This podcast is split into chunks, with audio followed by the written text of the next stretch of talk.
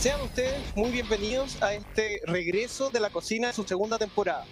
El día de hoy tenemos dos grandes invitados, eh, bueno, a panelista, él siempre ha estado acá desde los orígenes de la cocina, Jorge Gómez, investigador senior de la Fundación para el Progreso. ¿Cómo estás, George? Hola Pablo, bienvenido eh, en este rol hoy día de conductor, ya que nuestro amigo Eugenio Es verdad. está algo enfermo, eh, pero pronto volverá. Eh, bienvenido a todos los que nos están viendo en esta temporada 2022, que probablemente uno podría decir ahora comenzó el año, hay muchos temas que abordar y para eso hoy día nos acompaña eh, un, un invitado muy especial, un gran invitado que Pablo va a presentar. Es verdad. Tenemos hoy en día invitado a Gerardo Varela, abogado, exministro de Estado, columnista, polemista y presidente del Consejo eh, Directivo de la FBP. ¿Cómo está Gerardo? Muy bien, gracias Pablo. Hola Jorge. Encantado de estar acá de vuelta ya de vacaciones.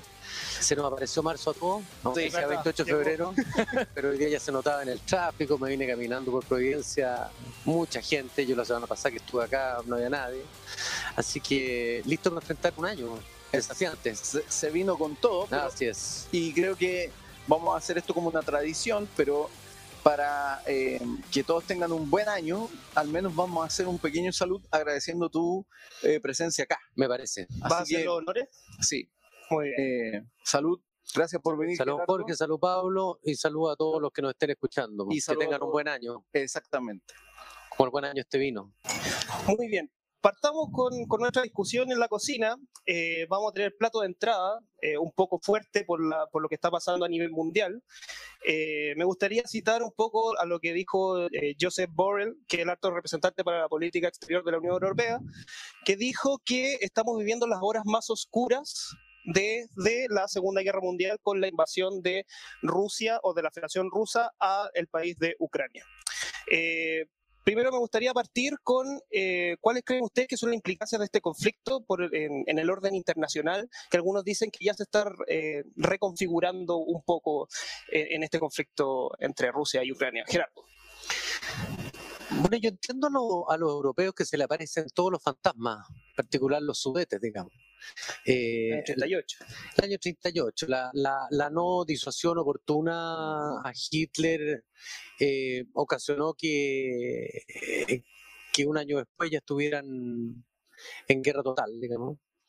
Eh, con los, como les contaba antes que empezara el programa, con los 60 millones de muertos, son 27 mil muertos diarios durante seis años, digamos, esa es la, la historia de la Segunda Guerra Mundial. Entonces yo entiendo que a una generación de, de europeos, muchos de los cuales los padres, los abuelos pelearon en esa guerra, la sufrieron, eh, se le aparezcan todos estos fantasmas de las minorías étnicas en otros países reivindicados por estados imperialistas, como era la, la Alemania hitleriana o hoy día la Rusia de Putin. Así que yo entiendo esas preocupaciones que son horas oscuras para los Yo, europeos. yo sé, Gerardo, que a, a ti te gusta mucho el tema de la historia mundial, digámoslo así.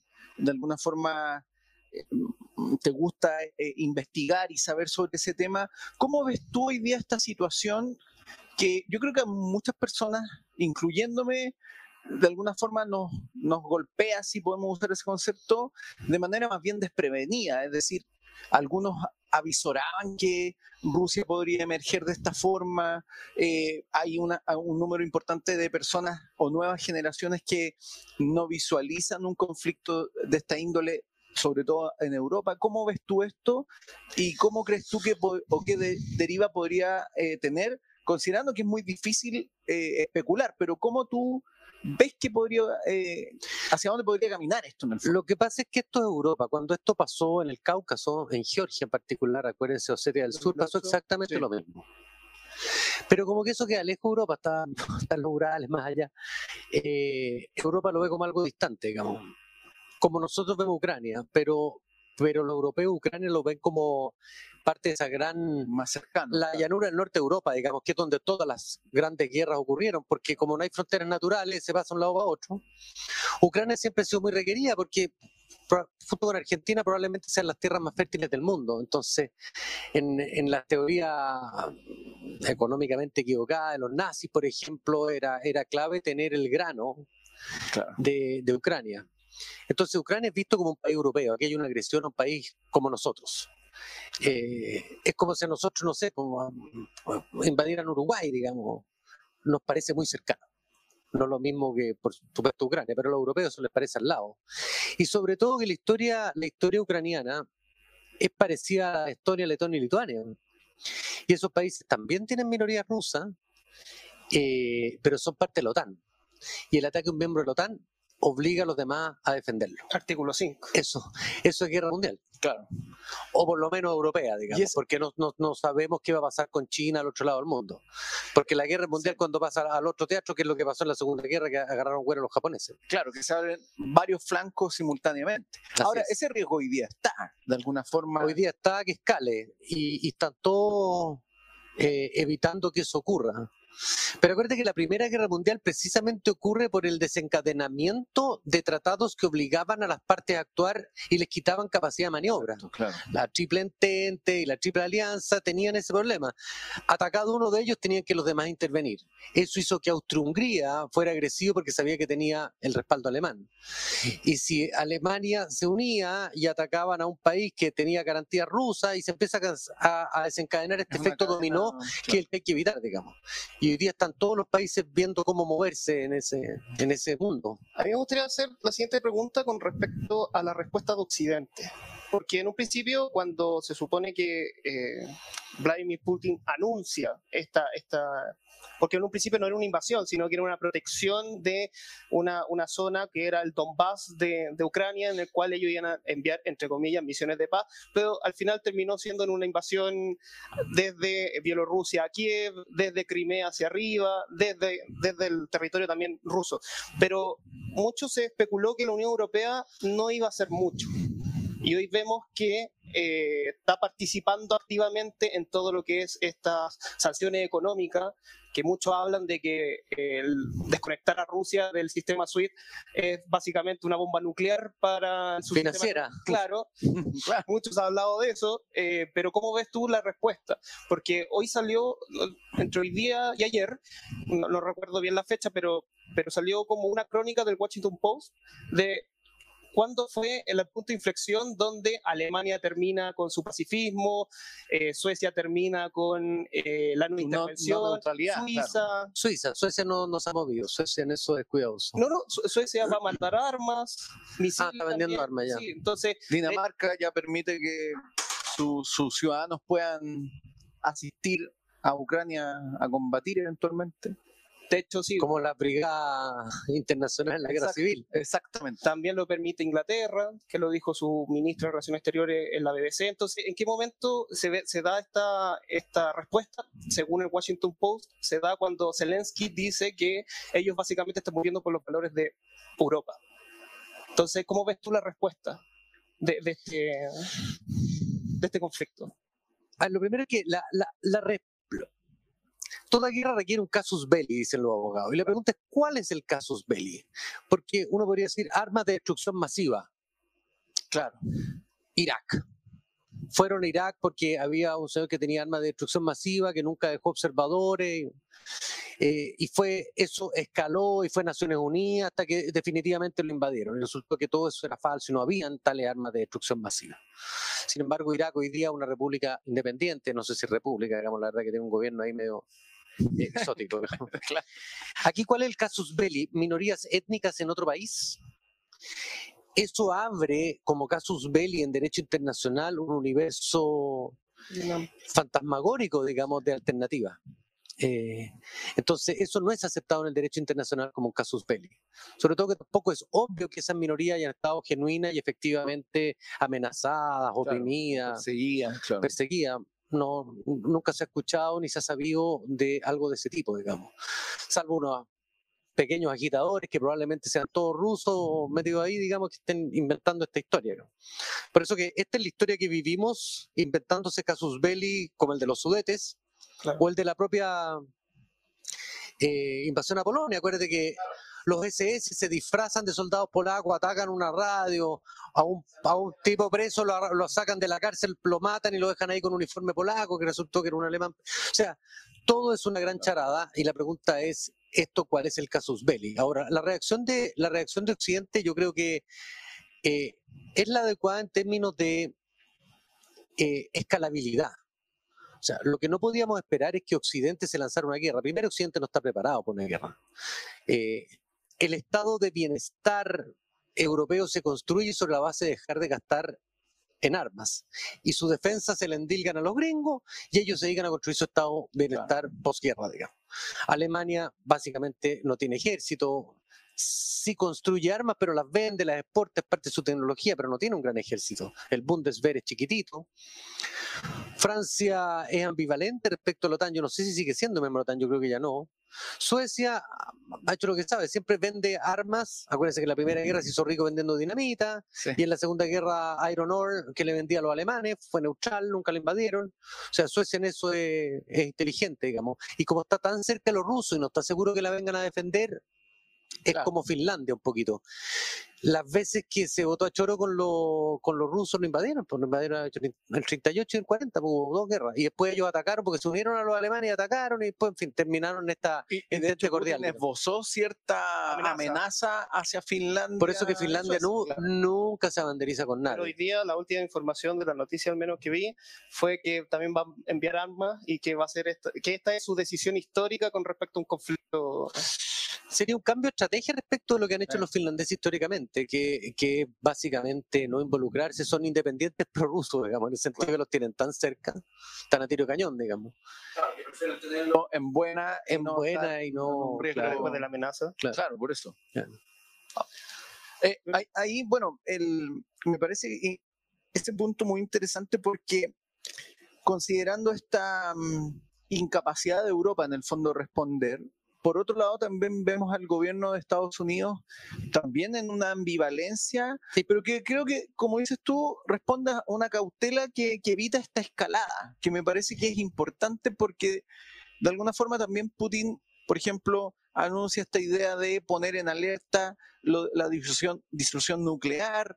Em, Alemania de alguna forma empieza como a anunciar un plan de mayor gasto militar. Em, ¿Crees que de alguna forma u otra em, Occidente está tomando una postura de cautela para evitar una mayor escalada y que el conflicto se encapsule en Ucrania solamente? No, primero yo creo que hay que celebrar a Europa que esté dispuesta a hacer algún sacrificio. Aquí hay dos sacrificios que uno puede hacer. O en hombre militar, digamos, estar dispuesto a morir, o estar dispuesto a perder plata. Ellos han estado dispuestos a sacrificar porque la verdad que no es trivial dejar de comprar petróleo y materias primas de los rusos, digamos. Eso le va a significar un alza de costo en el resto del mundo que va a ser absorbido. Pero por lo menos Europa hasta el minuto ha demostrado eh, una, una tolerancia al dolor económico y está dispuesto a pasar por ese sufrimiento al menos. Yo creo que eso es bueno. ¿Qué va a hacer Estados Unidos? Estados Unidos, curiosamente, los, demócratas han sido los tradicionalmente internacionalistas y los republicanos tradicionalmente aislacionistas. Esta es una historia que va de Jefferson y Hamilton, digamos, y acuérdense, Franklin Delano Roosevelt, que era internacionalista y era demócrata.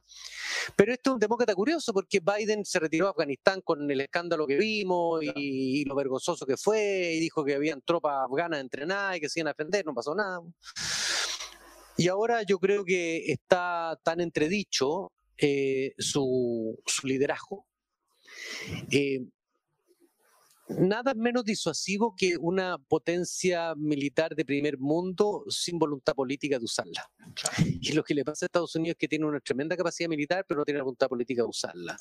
Ahora, si esto es utilizado o no por Occidente y en particular por Estados Unidos para fortalecer al gobierno, porque estas cosas de repente fortalecen a los gobiernos, la defensa de la pobre Ucrania, puede ser que veamos una postura un poquito madura de Estados Unidos. Pero yo creo que esto va a ser revisitar todas las cosas que le importa a la izquierda en el mundo. Primero el armamentismo, va a haber una carrera armamentista en Europa, va a haber menos estado de bienestar en Europa, va a haber reclutamiento militar probablemente. Reclutamiento militar y sobre todo una cuestión que importante que Estados Unidos nada en gas. Con el shale gas tiene la capacidad de abastecer el mundo. Y Biden había parado dos gasoductos. Es probable que lo eche a funcionar de nuevo. Porque eso permite suplir la falta de abastecimiento de Rusia. Claro. Esto puede ser un buen negocio para Estados Unidos. Pero a los medioambientalistas no les va a gustar. Pero yo creo que una, es, una pérdida. Es interesante ese punto porque acá, claro, de alguna forma la primera reacción es obviamente la más emocional del, del tema de la guerra, eh, en términos de su impacto más, más mediato, ¿cierto? Pero acá tú esbozas también como el análisis posterior que, que afecta no solo como el tema en términos de la geopolítica de las potencias, sino también en términos de los cambios en su propia lógica interna. Es decir, por ejemplo, ¿cuánto riesgo podría implicar para las propias democracias europeas una perspectiva mucho más armamentista o más militarista dentro del escenario europeo? Eh, y, cómo ves tú ese tema de el riesgo de lo que hoy día Putin representa, que es un, régimen autocrático, más bien belicista, eh, en comparación a estas democracias basadas en un Estado de Derecho, pero que se muestran más bien débiles. ¿Ves que eso también podría implicar un riesgo dentro de Europa o, o no? cada vez que los alemanes han decidido fortalecerse militarmente han terminado en guerra, digamos. Terminaron en 1870 con la unificación alemana, en 1914 y en 1939. O sea, es una mala idea cuando Alemania se arma. Sus vecinos empiezan a temblar. Rusia es el principal de todo. Fíjate que cuando uno mira la cosa en perspectiva un poquito más larga de por qué cae el imperio soviético y cae por su incapacidad de competir contra quienes han sido genuinamente sus dos principales competidores en el mundo, Japón y Alemania. Como, como dicen, Stalin gana la, gana la guerra y pierde la paz, porque su sistema económico es incapaz de competir con los que habían perdido la guerra, que eran Japón y Alemania que ya en el año 70 tenían economías más grandes que la soviética. Claro, se levanta A pesar de que Alemania la habían dividido, la habían bombardeado, Japón le tiran dos bombas atómicas, sin embargo son capaces en 25 años de restablecer su poderío económico. Ya lo, ya lo han pasado. Y Stalin cuando, ya no Stalin, la Rusia soviética cuando empieza a ver esto se empieza a preocupar, que es lo mismo que ve China. Dice, pero los que ganaron la guerra están más chicos que esto, algo están haciendo mejor que nosotros. Y ahí viene Deng Xiaoping yendo el año 78 a Estados Unidos, obteniendo tratamiento en la zona más favorecida y cambiando. Y China, que es el otro enemigo tradicional de Rusia, también empieza a desarrollarse económicamente en el año 89. Los tres principales rivales y más cercanos rusos eran más grandes que ellos. Y se disuelve la Federación Rusa, que básicamente la unía el Partido Comunista. Eso es lo que pasa el año 90 ya. Yo, yo tengo una pregunta con respecto al poder económico que, que, se tocó. Porque, por ejemplo, hoy en día, que son las sanciones principalmente de Occidente, eh, están teniendo un costo en Rusia. O sea, eh, desconectar a los bancos rusos del sistema SWIFT de, pago interbancario. Eh, de hecho, Justin Trudeau dijo hace unas tres horas atrás que va a dejar de importar petróleo desde Rusia esto igual va a tener un costo monetario no, no para el régimen, sino para el ruso común y corriente. Entonces, ¿hasta qué punto esto es una disuasión para que internamente se cree un caos a tal nivel de que termine sacando quizás a Vladimir Putin? No sabemos porque es un régimen autocrático, pero... Cuando internacionalmente se impide la circulación del rublo, tú ves tu moneda y dices esto, no puedo comprar dólares, no vale nada. ¿Qué hago? Voy al banco, lo retiro, trato de cambiar por oro. O sea, esa corrida bancaria que debe estar pasando hoy día. Cayó en un 40%. Claro, pero esa, esa corrida bancaria te la regalo. ¿Cómo enfrentáis eso? Claro. Tenés que salir a inyectar liquidez de más rubro que no tienes. Entonces, yo creo que ahí hay un, hay un impacto económico. Ahora, los países están dispuestos y las poblaciones están dispuestas a pasar por esos trances cuando el casus belli es convincente. Claro, cuando está justificado. el, sacrificio de Estados Unidos en la Segunda Guerra, en que se sintieron atacados y se, sentían defendiéndose, es distinto que el que estaban dispuestos a hacer en Vietnam cuando, es, como decíamos Mohamed Ali, yo no tengo un problema con ellos. Claro. Entonces, la pregunta es, en la población rusa, primero, hay un interrogante, ¿tienen la capacidad de oponerse y de movilizarse? No lo sé. ¿Hay opinión pública en Rusia como la conocemos los países occidentales? Tampoco lo sé, yo no he estado nunca en Rusia, Me hubiera gustado ir para el Mundial al menos, pero no, no he estado nunca en Rusia. Pero, pero... Han habido protestas y han sido pero, cancelados. claro, pero ¿cuán, ¿cuán popular es esta guerra? Conquistar Ucrania y sacrificar Probablemente, jóvenes claro, probablemente no hay una opinión pública como lo que tú mencionas. muy informada y muy activa. po. Exactamente, que pueda plantear. O sea, en Francia te digo que ya se hubiera tomado la calle po, por invadir Claro. Bélgica. No, po, no, están en no, esa. No, no, e- ese es un buen punto porque al no existir una sociedad civil activa y robusta que pueda plantear una postura contraria a la que toma el gobierno ruso, es muy difícil apreciar cuánto apoyo tiene a, esta causa bélica. Claro, y eh, para las oposiciones políticas que desde luego pueden, deben ser débiles en, en, en Rusia, tomar ahora una actitud anti-Putin y anti-rusa, porque están en guerra. Claro. Tampoco es fácil. Entonces, este, este es un movimiento que sale desde la sociedad civil. Y lo que mostraron los países comunistas es que no existía sociedad civil. O sea, en Bulgaria, en Rumania, en Hungría algo más, pero en general, cuando el Partido Comunista se autodisuelve y se desmembra, no había quien entregar el poder. Exacto, claro, estaba muy descompuesta la ¿Qué es lo que no le pasaba a Polonia? Polonia tenía la Iglesia Católica y Solidaridad. Tenía sindicatos importantes que son los que reciben el poder. Aquí no hay, no, no- no sé cuál es, cuál es la sociedad civil rusa, si hay gremios, si hay, no sé. Claro, es un buen, un buen tema porque al final la pregunta es quién reemplaza en el poder a, a, a Alguien que tuvo que- 20 si que, años, claro, si tomamos tu tesis tiene en el 20 fondo, es complejo. Creo que el único, la única, la única alternancia puede ser que la tuvo un milico, un militar. Claro, que también fue agente de la KGB igual que Putin. Puede ser, probablemente ser alguien de confianza de Putin, pero, pero así como a- apenas murió Stalin, a Beria lo pasaron por cuchillo, lo fusilaron. Sí. O sea, yo creo que ahí hay unas purgas pendientes. Claro, las purgas internas. la, la idea de que porque son comunistas son todos amigos es falsa, digamos, y la historia así lo muestra. Gerardo, antes de pasar al plato fondo, Que estos no son una- comunistas, son unos protofascistas, sí. Es como, sí, una deriva Sí. bien. bueno, el comunismo siempre termina en militarismo fascistoide. Y, y un autoritarismo Sí, pues. Bien personalista. Eh, te iba a preguntar, en base a esto, antes que pasemos al plato de fondo, que es sobre Chile, pero para entrar en materia con Chile, antes, ¿cómo ves tú la situación en términos de América Latina? Es decir, ¿cómo lo ves económicamente? ¿Cómo se podría ver afectada América Latina dentro de este escenario, suponiendo que la, la- la guerra se extiende o se recrudece? Eh, también eventualmente nos podría salpicar ese tipo de división entre eh, estos como regímenes autoritarios, unos más militarizados. ¿Podría ocurrir eso o en realidad... Es que la, pre- la pregunta aquí es cómo, cómo tú te plantas frente a la política internacional. ¿Tú te plantas en función de cuáles son los principios en los que yo creo? ¿O tú te plantas en qué es lo que me conviene a mí? Uno ve la posición de Argentina y parece que, ¿cómo voy aquí? ¿Qué puedo sacar? Tengo un problema económico descomunal, a lo mejor los rusos me pueden ayudar. Chile en esto ha sido tradicionalmente principista. De hecho, si, si ustedes se acuerdan, Lagos no apoyó a Estados Unidos, que es nuestro aliado tradicional en, en la invasión Irak, digamos. Dijo, no, el Claro. casus belli no me parece. No lo convenció, claro. Chile ha sido en general, ha tenido una política principista. Y si somos un gobierno democrático, el saliente como el entrante, que creemos en los principios de una sociedad libre y en el respeto a la autonomía de los países, bueno, Chile solo puede tener una posición, que es de eh, rechazo total, absoluto a una invasión. Sí puede haber minorías, sí puede haber diferencias, se resuelven en la Corte de la Haya, se resuelven en Naciones Unidas, en los foros internacionales, en las negociaciones directas, todo lo que usted quiera, pero pacíficamente. Invadir un país inaceptable desde un punto de vista de principio de derecho internacional. Ahora, si usted está en el juego de qué me conviene, qué necesito que me sirva mi causa política, ahí uno ve a Bolsonaro yéndolo a visitar, Venezuela, que puede decir esto me sube el precio del petróleo. O sea, en general, los países que tienen gobiernos políticamente débiles o economías frágiles no pueden darse el lujo de ser principistas. Y yo creo que esa es la diferencia que vamos a ver en Latinoamérica. Fernández dijo hace dos o tres semanas de que Argentina podría ser la puerta de entrada de Rusia a Latinoamérica Claro. antes de todo Claro. este conflicto. Eh, de, de hecho, en la Porque yo creo que va a tratar OEA de echar a competir a Estados Unidos que me ofrece con... Claro, es quién es el la- mejor en la, re- postor, en la claro. resolución de la OEA votó en contra, Ya. ¿Viste?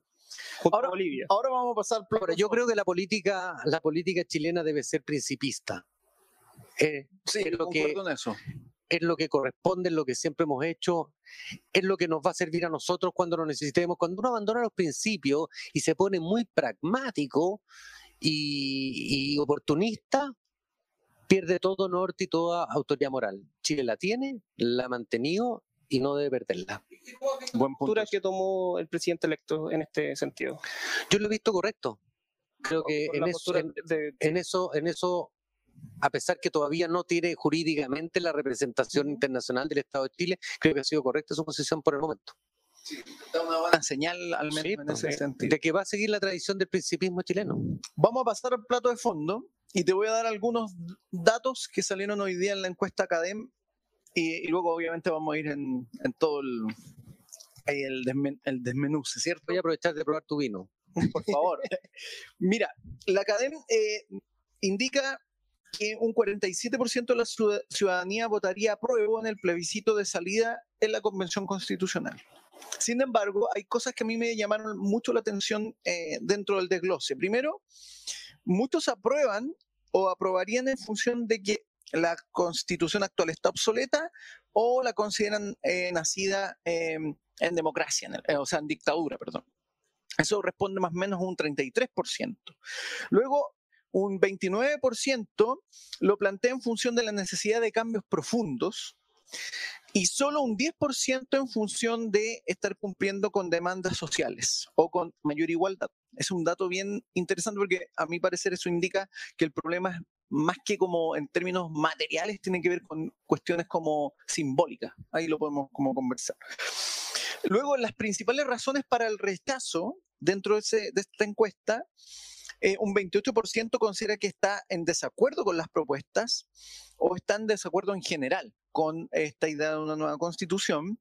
Un 25%, y esto se liga con el, este, lo, anterior, hay un 25% de desconfianza en los constituyentes y un 13% considera que no se están discutiendo temas importantes para el ciudadano.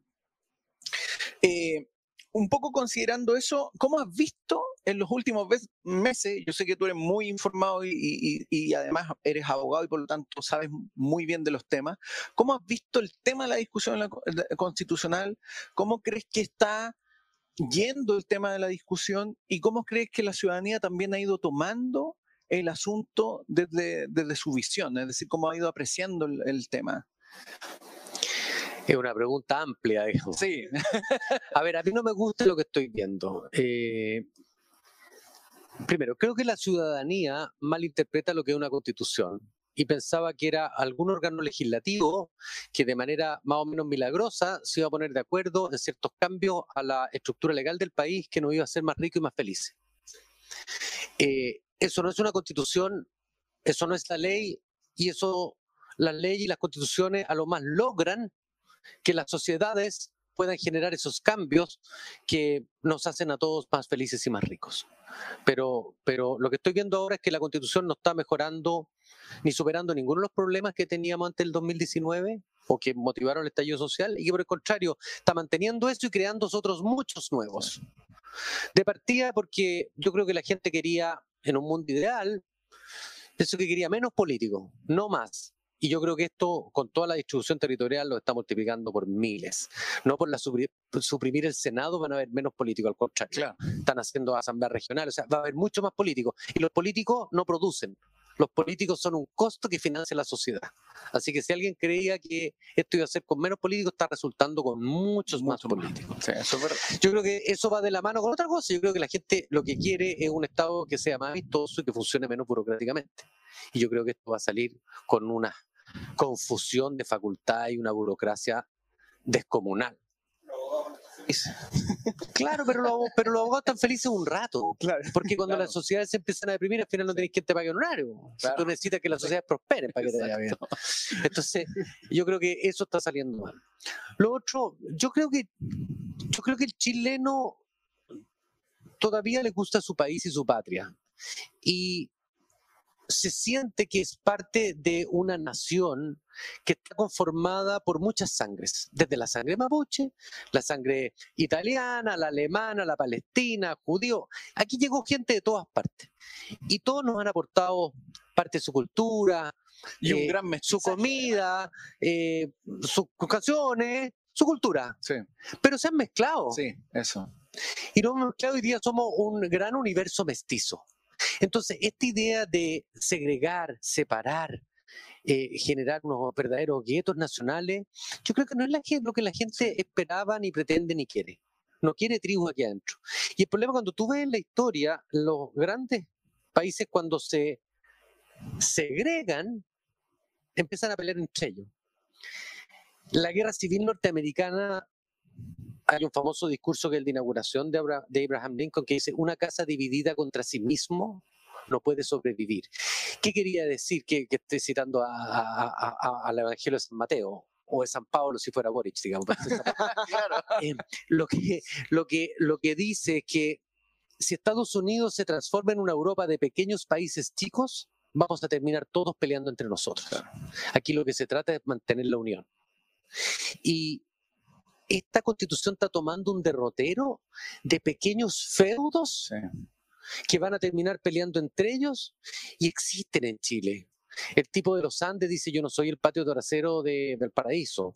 El tipo de Mayeco dice yo no soy el patio trasero de Gautí. O sea, ¿qué nos vamos a generar un conjunto infinito de pequeñas jurisdicciones, cada uno con sus tribunales, sus capacidades legislativas. O sea, yo creo que esa atomización, esa segregación, esa, esa diáspora de, del, del poder de la nación, yo creo que no es algo que Chile quiera.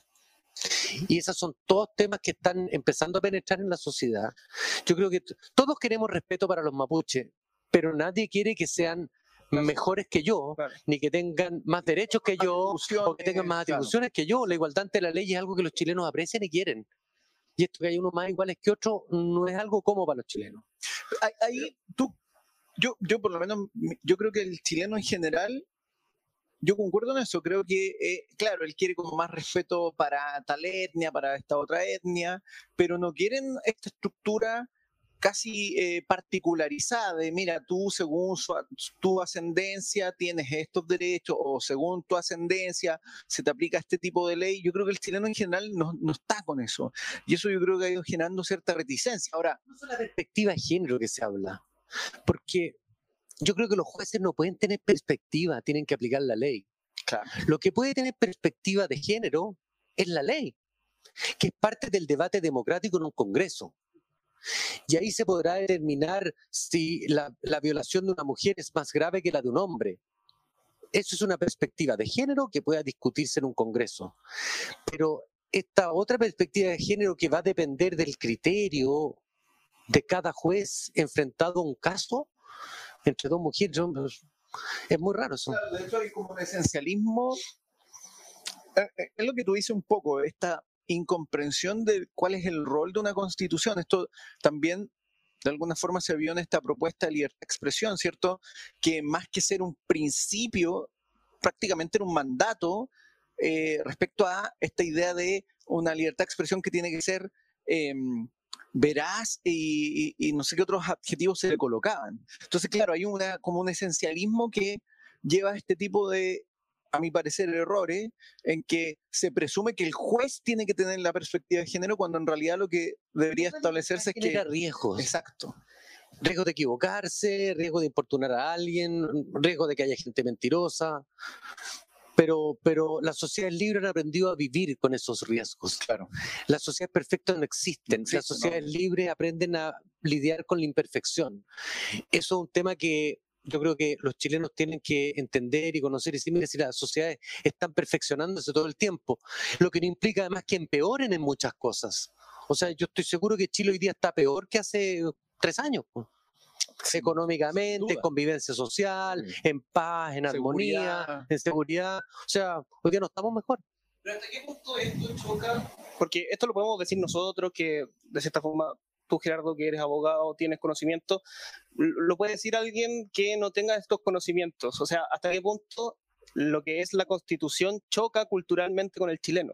O sea, hasta qué punto, por ejemplo, el día de mañana, cuando le presenten un presidente, un vicepresidente, un primer ministro, con una, eh, con una cámara unicameral, pero con un consejo territorial, con consejo legislativo, claro, con sistemas de justicia, ¿hasta qué punto eso choca con, con la cultura del chileno? en el día de mañana en un plebiscito cuando tenga que decidir si es que va a aprobar o rechazar esta, este proyecto de nueva constitución. El problema es que cuando nadie manda, nadie es responsable. Yo creo que el chileno está acostumbrado a que haya alguien que manda porque alguien tiene que tener la culpa. A alguien tiene que hacerse responsable de esto. Yo creo que la idea de que está tan atomizado el poder que nadie manda y en consecuencia nadie se hace responsable de nada, no es algo con que el chileno esté familiarizado ni le parezca bien. Ese contra quién reclamo, no contra nadie, fíjese, es el sistema. ¿Qué es lo que pasa hoy día cuando uno tiene un problema? Dice, es el sistema, como, mire, vaya al computador, hay un servidor en alguna parte que es el responsable. Por ahí. Esa cuestión nos irrita mucho. Sí. Y cuando se di- di- disperse todo este poder y nadie se haga responsable porque diga no el sistema, yo creo que el chileno se va a revelar de nuevo. Y eso debe ser capaz de comprenderlo y entenderlo porque no se requiere ser un experto. Para decirle, mire, cuando, cuando usted llama a la compañía de teléfono o llama al tipo del gas y nadie se hace responsable, ¿cómo se siente usted? Indignado. Claro. ¿Y qué es lo que hace? Ganas de ir a quemar, po. Ya. Ay, ¿Cómo le va a quedar cuando no haya nadie que se haga responsable? Porque dio por último el alcalde responsable y tenemos claro qué es lo, qué es lo que tiene el alcalde. ¿Qué es el problema con los diputados y senadores? Que se, en general los diputados se disfrazan de alcalde para las campañas y después no tienen capacidad de, de suministrar servicios, si no son alcaldes. Claro, ahí, un- ese- ahí, bueno, como, ¿cómo se podría solucionar? Porque de alguna forma, claro, sucede que el diputado va al barrio, al distrito y promete cosas que en realidad probablemente las tiene que hacer el alcalde. eh, Creo que la, la crítica subyacente, y aquí me siento un poquito un psiquiatra tratando de interpretar lo que quería Chile, las democracias son por definición ineficientes, porque suponen consenso. claro. Como dice ese proverbio hindú, si quieres, si quieres ir rápido, anda solo, si quieres ir lejos, anda en grupo. Bueno, las democracias se mueven en grupo, hay que- tú tienes que generar consenso y los consensos suponen negociaciones y eso hace que todos, toda solución de un problema sea más lento. Entonces, la pregunta es, ¿cómo cambia el sistema político para que sea más eficiente y eficaz, sin perder diálogo y consenso? Y la pregunta es si lo que está produciendo esa convención constituyente responde a esa necesidad Claro. de tener un, un Estado y un sistema político más eficiente y más eficaz. Y yo creo que va en sentido exactamente contrario. ¿Por qué? Porque está dinamitando el poder y no entregándoselo a nadie. No, de hecho, Entonces, tú lo que tienes que hacer es ver, ¿sabes qué más? ¿Qué es lo que hago para que el Senado y el Congreso funcionen más eficazmente? De partida no podéis tener sistemas proporcionales como el que tenemos, claro. porque resulta que en el Congreso no hay, no hay nadie que mande, ¿con quién vaya a negociar? Sí. Cuando Ahora- tú tenías sistemas binominales, claro, no es perfecto, tiene otros costos, Hay un equilibrio. pero hay alguien que manda. El sistema era más eficaz y más eficiente. Ahora, ahí yo pondría una discrepancia contigo, Gerardo, que yo creo que hay cierto grupo dentro de la convención que no aspira tanto a diluir el tema de la autoridad del poder, sino que concentrarlo en la Cámara Única. Eh, y, y creo que eso se vio muy bien reflejado en la discusión eh, respecto a el Senado, y se ha visto muy, muy claramente en, en esta invención de la rueda con este, este em, Consejo Regional Territorial, que al final es como, miren, vamos a tener una especie de Senado, pero que no es Senado, que no tiene ninguna atribución, porque en realidad el que manda va a ser la Cámara. Y que, y que- y que- Pero y además se ve en el debilitamiento de la figura del Ejecutivo. Claro, pero lo curioso es que si uno de nuevo hiciera doble clic sobre la petición de la gente, la gente quería poder para ellos y no para la clase política. Exacto. ¿Y qué está saliendo de aquí? La concentración más brutal de poder en la clase política. La Cámara, claro. Entonces, O sea, aquí la gente cuando se dé cuenta, pero ¿cómo si yo quería poder para la sociedad civil? Porque me tienen hasta aquí los políticos y resulta que estoy saliendo con una constitución que tiene mucho más política que antes y mucho más funcionarios, mucho más burocracia y mucho más elegidos y que tienen más plata. No, po, Claro. está mal pelado el chancho. Ahora, si eso va a lograr permear a toda la gente y lo van a entender así, pero lo que se está viendo hoy día es exactamente eso. Claro. Mucho menos libertad, mucho menos autonomía, mucho menos responsabilidad para la gente y mucho más para la clase política. Fue la ejecución de eso. No, olvídate. Ahí vamos a estar. La ejecución, La de todo, de todo No, lo que está haciendo. Claro. O sea, la bajada de grandes principios constitucionales. Pero, pero mira, por lo que se está viendo, esta, es probable que sea la constitución más larga del mundo. Sí, de hecho, ¿Crees? casi 100 artículos en la Comisión de Claro, Modelo, Modelo Económico. tema- 100 artículos.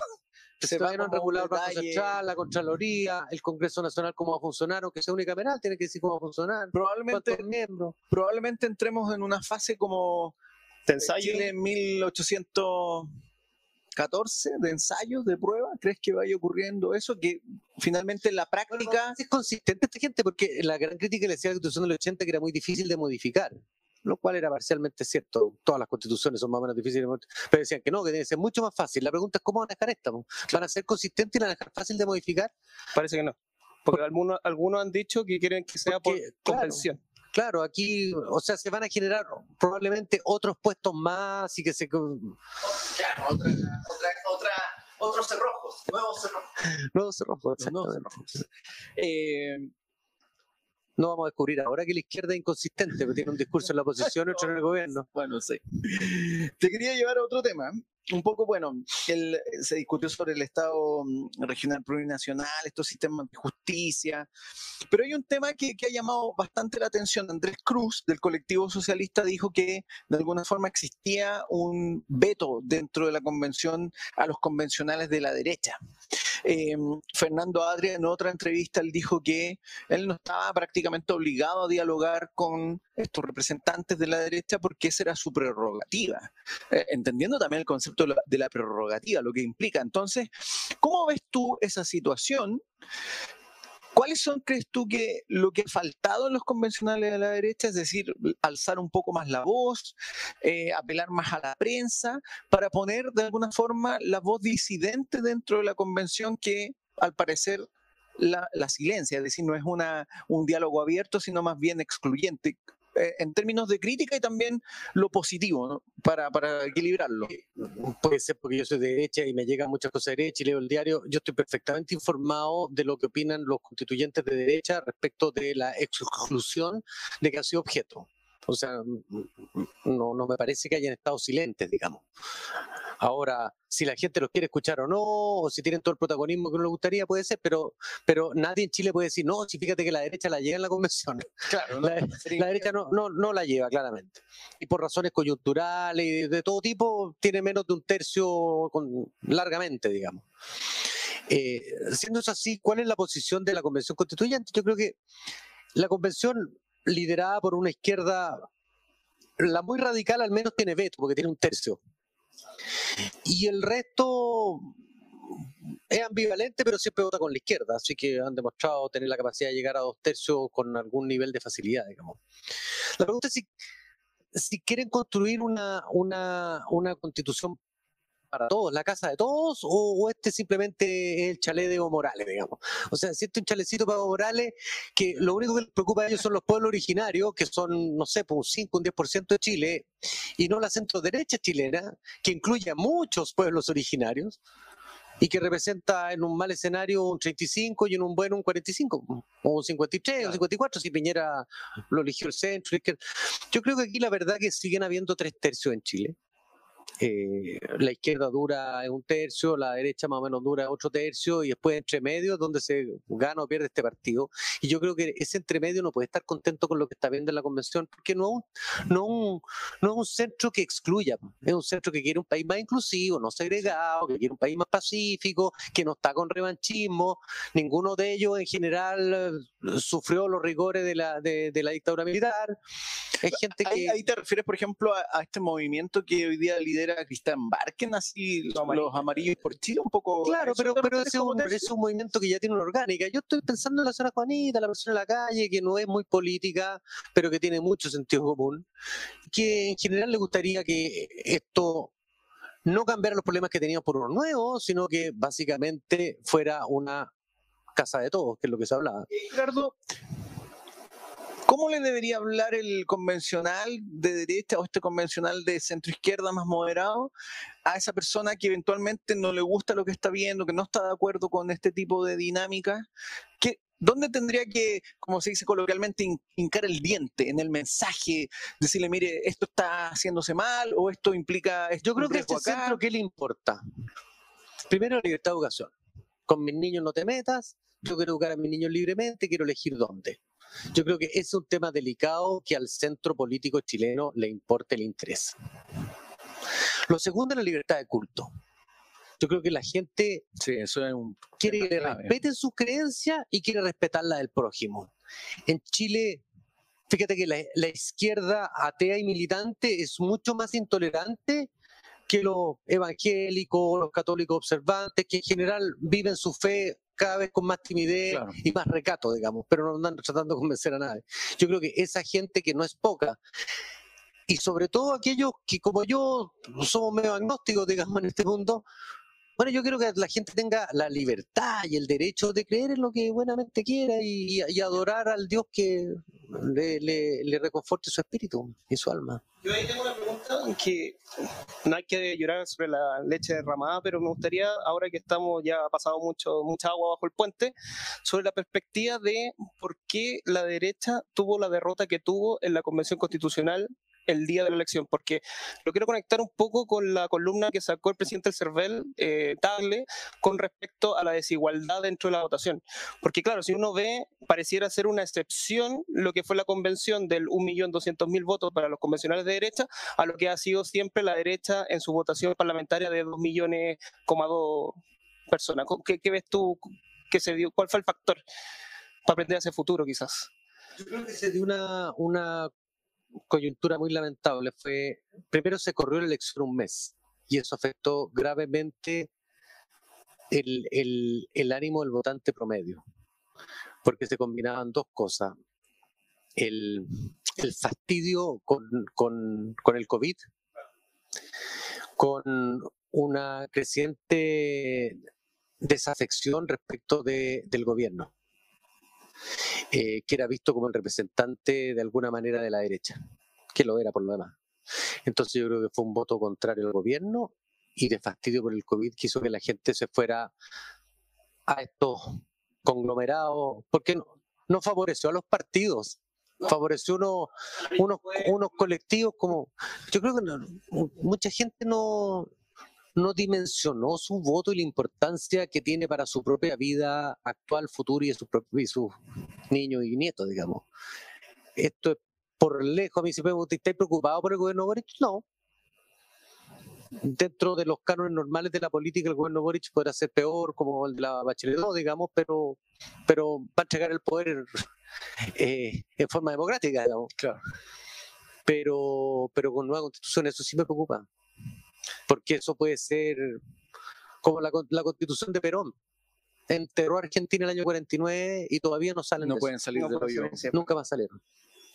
Bueno, George, estamos llegando a nuestra sección El jugo de la semana, donde tú tenías un jugo bien especial, pero voy a, voy a no sé si Gerardo sabe esta sección. Bueno, como este es el programa La Cocina, tenemos un, eh, un dos últimas secciones. Una es el jugo de la semana, donde en, el fondo damos algún caso, alguna situación, alguna persona que eventualmente haya dado jugo ah, durante la semana, ¿cierto? Y luego viene el bajativo que hacemos una recomendación. Así que si tú eventualmente tienes algún jugo que quieras mencionar, lo puedes hacer también, eh, o alguna recomendación. Yo, bueno, el jugo. Pero, lo voy a decir yo primero para sí, el, el, el, claro. No, mi jugo de la semana en este caso es. Eh, Perdón, a propósito de lo que dice Gerardo, ojo, porque lo que dice Gerardo es muy importante, que la gente de alguna forma no le tomó el peso a quienes llevaba a la convención para hacer la constitución. Es verdad. Esto es más importante, yo creo que quién me opera. Claro. Y a mí cuando me van a operar de algo, me preocupo que, el doctor que, que, sepa, claro.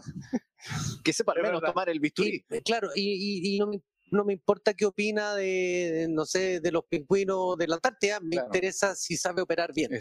Y hacer una constitución un tema jurídicamente y políticamente, históricamente complejo. Sí. Y aquí hay gente que no tiene demasiada experiencia ni jurídica, ni política, y menos histórica. Y es por eso que el jugo de esta semana, el mío, es eh, la vuelta del convencional Rojas Bade, que hoy día señaló que volvía mañana a la convención, ya que no podía renunciar según él, ya que se le ha dicho de todas las formas en que podría renunciar, pero según él no puede renunciar, por tanto, eh, es mi jugo de la semana. El, descaro de Rojas Bade, en, después de todo lo que nosotros supimos de, su mentira, eh, que era volver a la convención donde se saltó todo, la instalación, la conversación, y ahora viene solo a votar. Lo, más increíble es que él apeló al deber. Claro. Dice que él eh, tiene un deber con sus electores. Lo raro es que él nunca pensó en el deber de no mentirle a sus electores al momento de pedir el voto. Y por eso mi jugo de la semana también está ligado con Rodrigo Rojas Bade y es el Frente Amplio, porque el Frente Amplio lo primero que dijo es que el culpable de todo este problema era el Senado, en un, claro afán de justificar la única cameralidad, diciendo que el caso de Rojas Bade demostraba que el Senado hace las cosas muy lentamente, que en el fondo el proyecto, la ley para que él pudiera renunciar, demoraba demasiado en el Congreso, estaba durmiendo en el Congreso y por lo tanto el problema era el Senado.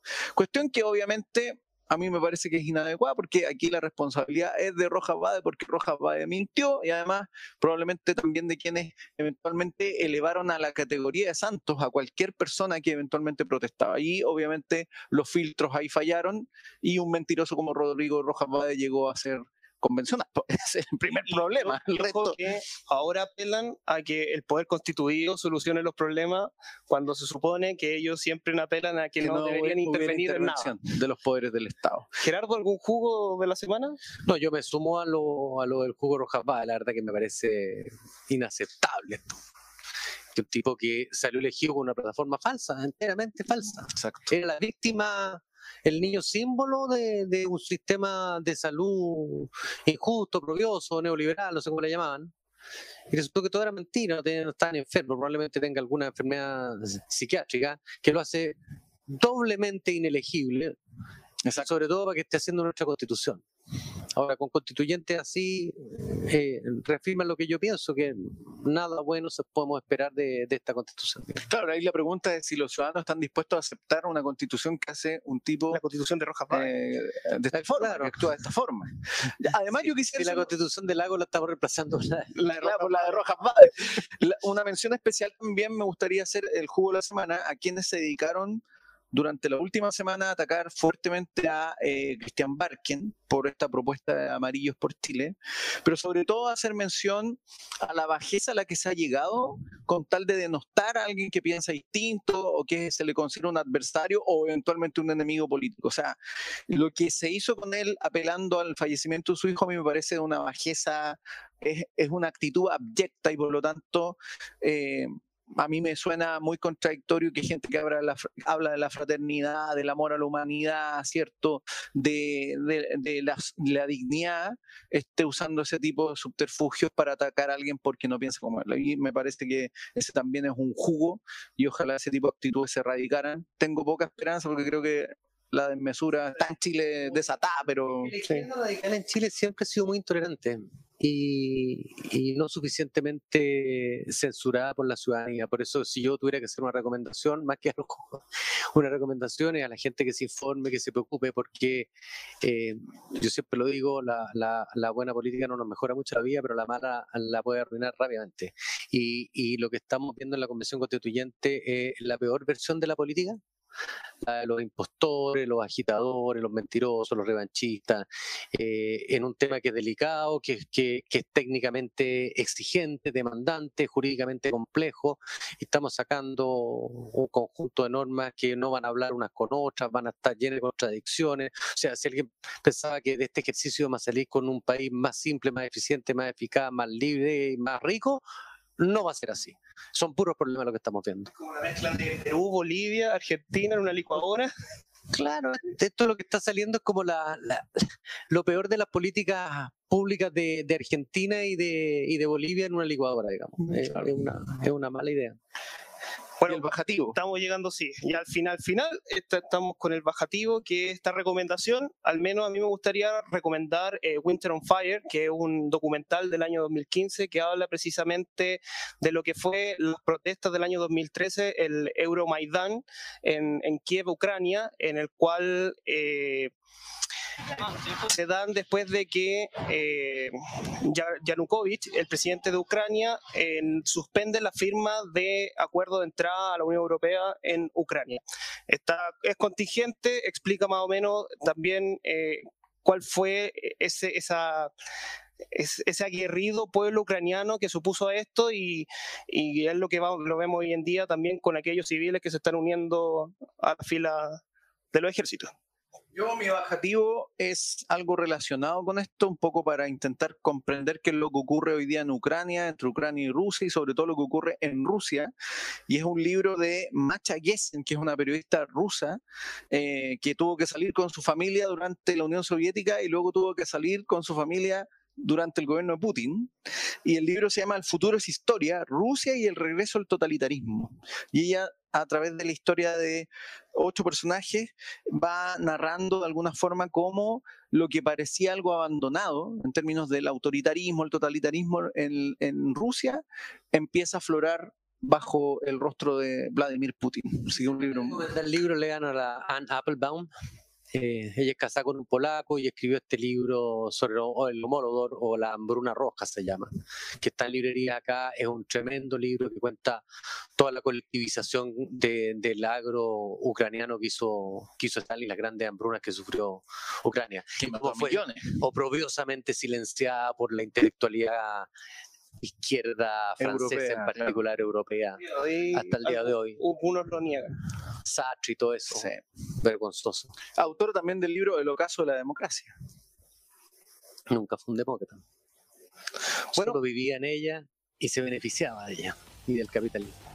Muy bien, estamos llegando al final de este capítulo de La Cocina, eh, segunda temporada. Eh, te quiero agradecer, Gerardo, que estés acá.